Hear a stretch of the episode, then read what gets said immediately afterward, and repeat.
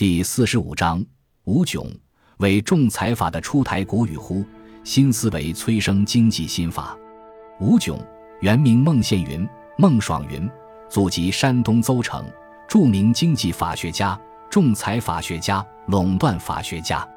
一九二九年七月出生于北平，一九四五年加入中国共产党，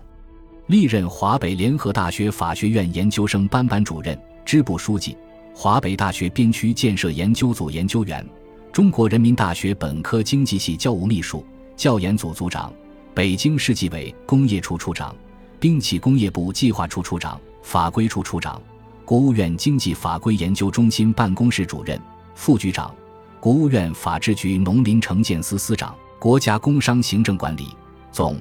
局政策研究室主任、办公室主任。中国国内经济合同仲裁委员会常务副主任等职，曾为中国经济法研究会常务副秘书长、中国世贸组织法研究会常务理事。一九九一年从国家工商行政管理总局离休，享受副部级待遇。他是当代中国仲裁制度改革的倡导者，也是我国竞争法立法的创始人与主要起草人之一。他填补了国内关于经济法的理论和立法制度的空白，他扎实的学术功底甚至掩盖了自己作为国家行政部门官员的角色背景。与象牙塔内的学院派法学家不同，长期在政策研究和经济管理部门任职的他，主攻的法学课题来自实践，进行法学研究的动力也来自对国家法治建设的现实问题的回应。让人感动的是。他当年在国家机关的重要岗位上，要的不是权，而是一直努力利用自己独到的工作实践与经济法研究获得真知，服务经济社会，为深化经济改革保驾护航，为改革开放提供法律保障。走进耄耋之年的吴炯，就似走进一座法学高峰。他笔耕极勤，著作甚丰，他的不少法学著作至今仍有学术和法学实践的指导意义。许多学术成果成为经济法学一个又一个成功的学术坐标，许多法律在他的不懈推动下最终通过了立法程序。今天，他仍然情牵经济社会的法治环境建设，深情关注经济法治建设的研究与实践。老人的讲述，复活了那个年代的经济记忆，也为当下和未来的经济活动提供了有益的启迪和借鉴。笔者要做的是。试图再现和还原这一历史时期重要经济事件或经济决策出炉的台前幕后，重温那些不应被遗忘的历史细节或侧面。在笔者眼里，吴炯不单是一个严谨、正直、有良知、敢于向自己既得权力开刀的法学界的改革者、先行者，而且是一个情浓意厚的诗人。为仲裁法的出台鼓与呼，一九九四年八月三十一日。北京人民大会堂，第八届全国人民代表大会常务委员会第九次会议通过《中华人民共和国仲裁法》时，吴炯有些激动。毕竟这部法律的推动与起草，自己付出了太多太多。仲地位居中，裁衡量判断，仲裁居中公断，仲裁俗称公断。是指公民法人和其他经济组织发生合同纠纷和其他财产纠纷时，根据事前或事后达成的仲裁协议，提交仲裁机构仲裁的一种解决经济纠纷的方式。一九八六年，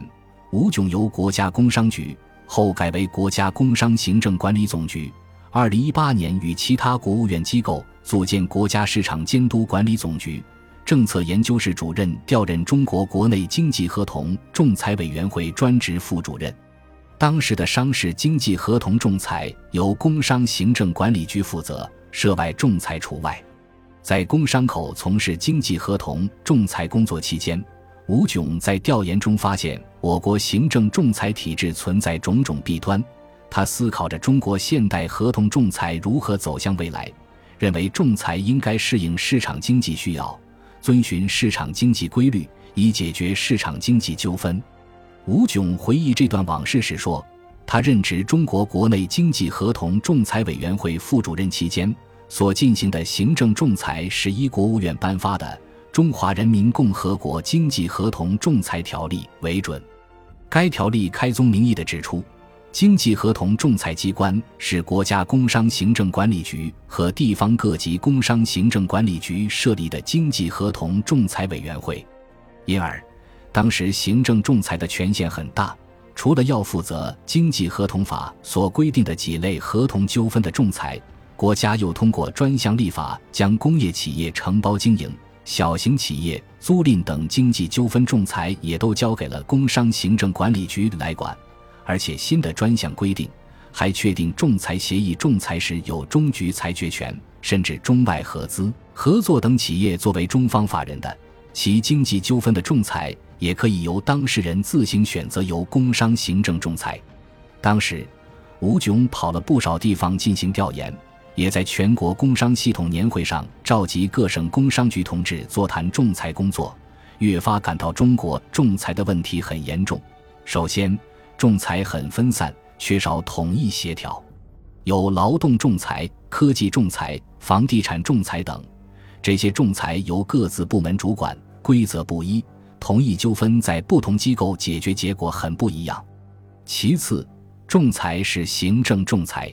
从国家工商局来说，仲裁由合同司管，日常工作由合同司人员进行。他们既是合同员，又是见证员，有纠纷时又是仲裁员，三大员合一。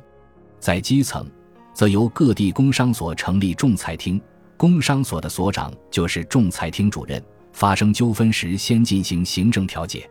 调解不成就指定仲裁员进行仲裁。行政调解与仲裁由同一班人员进行，这样就把平等主体之间的经济纠纷解决变成了上下级之间的行政调解和行政仲裁。再次，当时仲裁也不是终局的，也没有行政诉讼，常常造成又裁又审，浪费了当事人的时间精力，把当事人本来还可能友好的关系弄得更坏。最后，工商局的仲裁与有关方面的冲突不断。与法院关系紧张，工商局要求法院执行仲裁裁决，但法院经常推翻工商裁决。与司法局关系也紧张，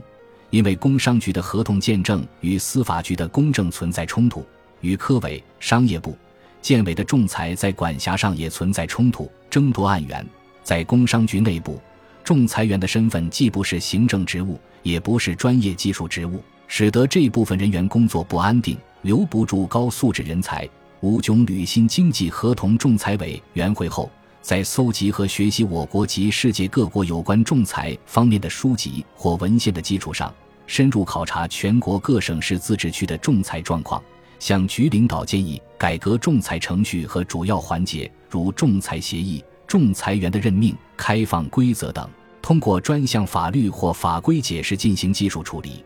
逐步使经济仲裁向现代仲裁制度靠拢，但没有得到领导的支持。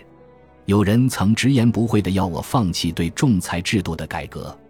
甚至停了我的车，一度使实地调查只局限在很小的范围内。即使这样，我依然还是勇敢地提出了自己的看法，并且努力推进。吴炯说：“现在回顾自己走的每一步，也只是对过去的困难报以轻松的微笑。”